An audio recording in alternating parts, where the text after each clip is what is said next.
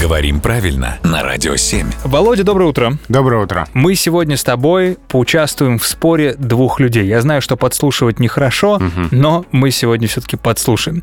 «У меня уделали телефон», говорит один.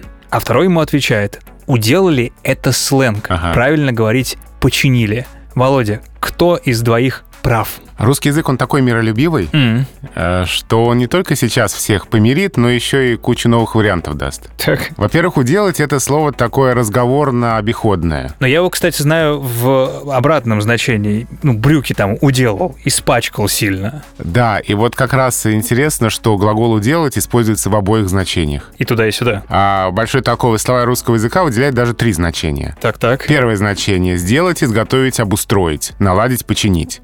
Можно уделать дорогу, уделать крышу.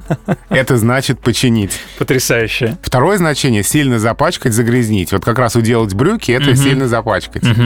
И еще есть значение «сильно избивать». То есть можно уделать кого-то. Так. Это значит повить. Мгм. И получается, что уделать э, это и исп- испортить, и, и наладить. Просто я представляю, э, вот ты ко мне приходишь и говоришь, я уделал телефон. И я не знаю, радоваться за тебя или наоборот огорчаться. Ты либо уделал его, в смысле, ты его уронил, разбил, и, и, и его не стало, либо ты его починил, и он тебя как, ну, как новый теперь. Либо я его избил. Ну, Да. вдруг. Ну, э, всякое бывает на эмоциях, Володь. Но все-таки словари словарями, но в живой речи уделать это чаще все-таки сейчас испачкать. Запомнили. Спасибо, Володя.